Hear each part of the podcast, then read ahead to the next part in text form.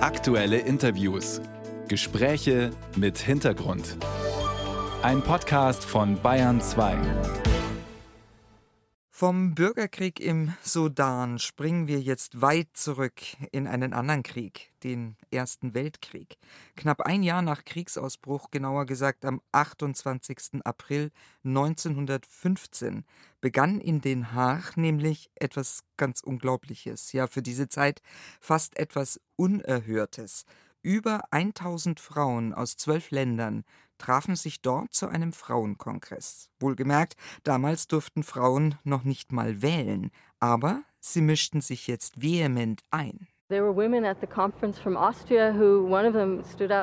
Eine der Österreicherinnen stand auf und sagte, ich habe in meinem ganzen Leben noch nie irgendetwas Politisches getan. Ich war nicht mal in einer Frauenorganisation, aber ich musste einfach herkommen. Es herrscht ja Krieg, da muss man doch was tun. Manche Frauen kamen wirklich von ganz außerhalb der Bewegung. Da waren Frauen, die noch nie zuvor in ihrem Leben alleine gereist waren oder irgendetwas unternommen hatten. Der Kongress in Den Haag ließ ein großes Gemeinschaftsgefühl unter den Frauen aufkommen. Es herrschte Gleichheit. Das Ziel war Demokratie, nicht Hierarchie. Und viele Frauen haben später gesagt, diese Tage waren sehr wichtig für mich. Das hat für viele Frauen ihr ganzes Leben verändert. Die Historikerin Laurie Cohen war das, die uns eine Szene vom Frauenkongress beschrieben hat.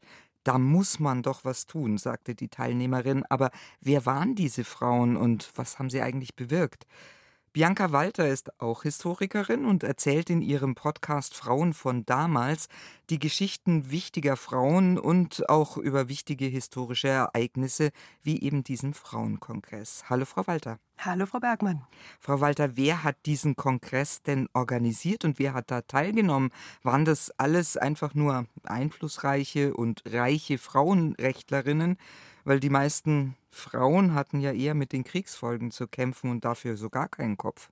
Das ist in der Tat so. Dieser Kongress wurde organisiert von Frauenrechtlerinnen, die schon hauptsächlich in der Stimmrechtsbewegung organisiert waren.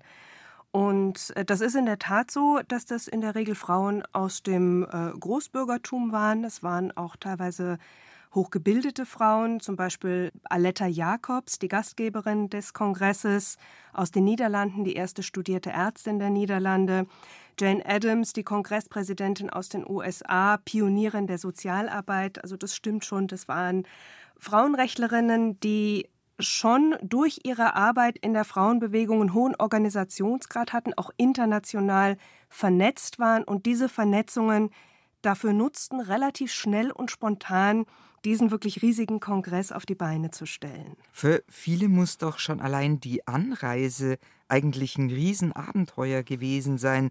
Und war das nicht auch gefährlich für Sie? Das war in der Tat nicht ohne. Dazu muss man vorausschicken, dass viele Frauen zuerst mal gar nicht anreisen konnten, weil sie in der Zeit einfach keine Pässe ausgestellt bekamen, um ihr Land zu verlassen. Zum Beispiel die Finninnen, die äh, Russinnen, die konnten einfach nicht anreisen. Die Britinnen, da hätte eine recht starke Delegation eigentlich teilnehmen wollen. Davon bekamen allerdings nur sehr wenige Pässe ausgestellt und die konnten dann auch nicht anreisen, mit drei Ausnahmen, weil der Schiffsverkehr zwischen äh, den Niederlanden und Großbritannien kurz vor der Konferenz für ein paar Tage eingestellt wurde.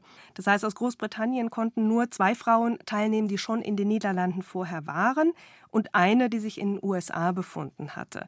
Und aus den USA war es für meine Begriffe auch nicht ohne diese äh, Überfahrt zu wagen, denn es tobte ja der U-Boot-Krieg bereits. Und da war es zwar so, dass die Regel galt, dass die zivile Schifffahrt nicht angegriffen wird. Zivile Schiffe konnten angehalten werden, aber sollten nicht versenkt werden. Das hat allerdings die Passagierinnen und Passagiere zum Beispiel auf der Lusitania auch nicht gerettet, die im Mai, also kurz nach der Konferenz, tatsächlich wegen einer angeblichen Verwechslung versenkt worden war. Also es war tatsächlich auch nicht ohne. Und die Amerikanerinnen wurden in der Tat auch angehalten.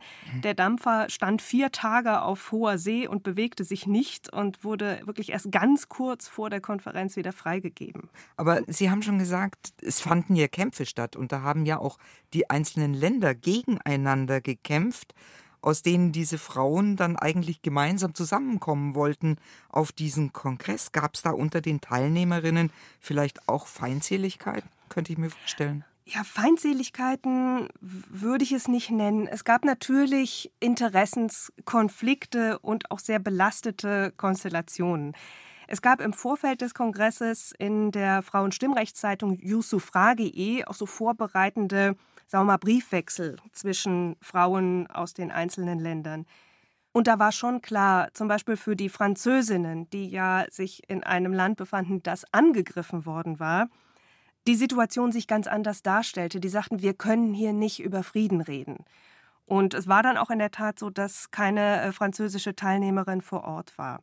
Bei den belgischen Frauen, Belgien komplett völkerrechtswidrig überrannt worden von den Deutschen als eigentlich neutrales Land, war es auch so, dass die zuerst große Vorbehalte hatten, sich mit deutschen Frauen zusammenzusetzen.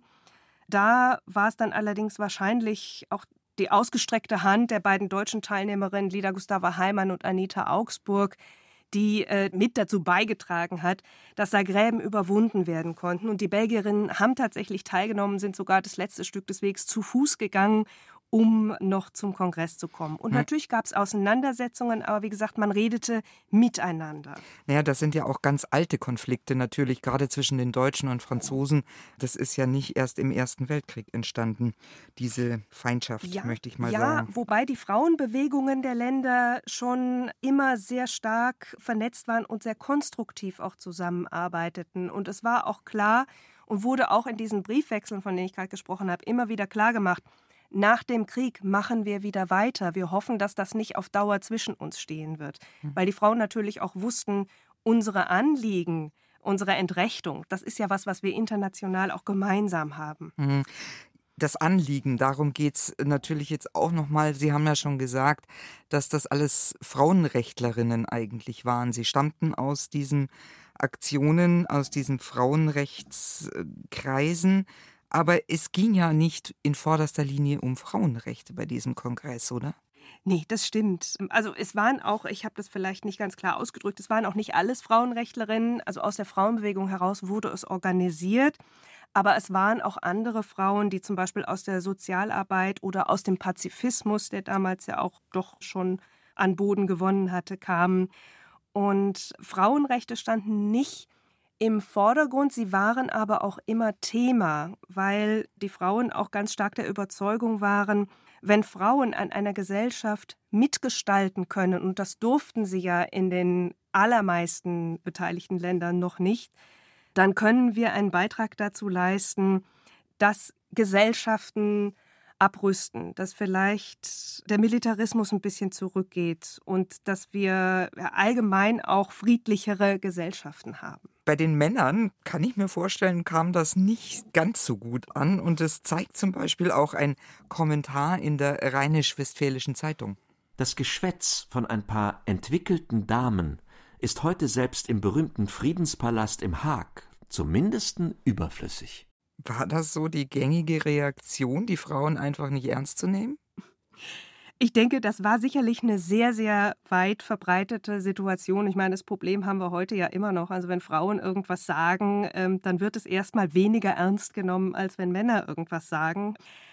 Allerdings gibt es auch Berichte von Teilnehmerinnen, gerade Lida Gustava Heimann, eine der deutschen Delegationsleiterinnen, die hat Memoiren geschrieben, also die Memoiren ihres Lebens und des Lebens ihrer Lebensgefährtin Anita Augsburg.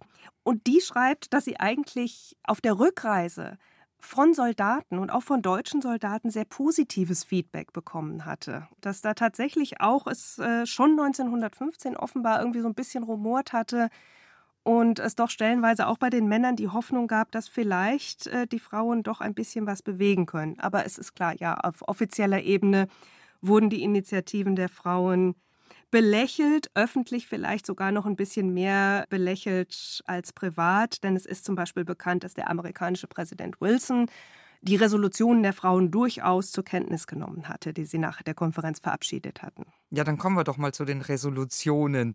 Mhm. Was wurde denn dort beschlossen und ganz konkret, welche Vorschläge gab es?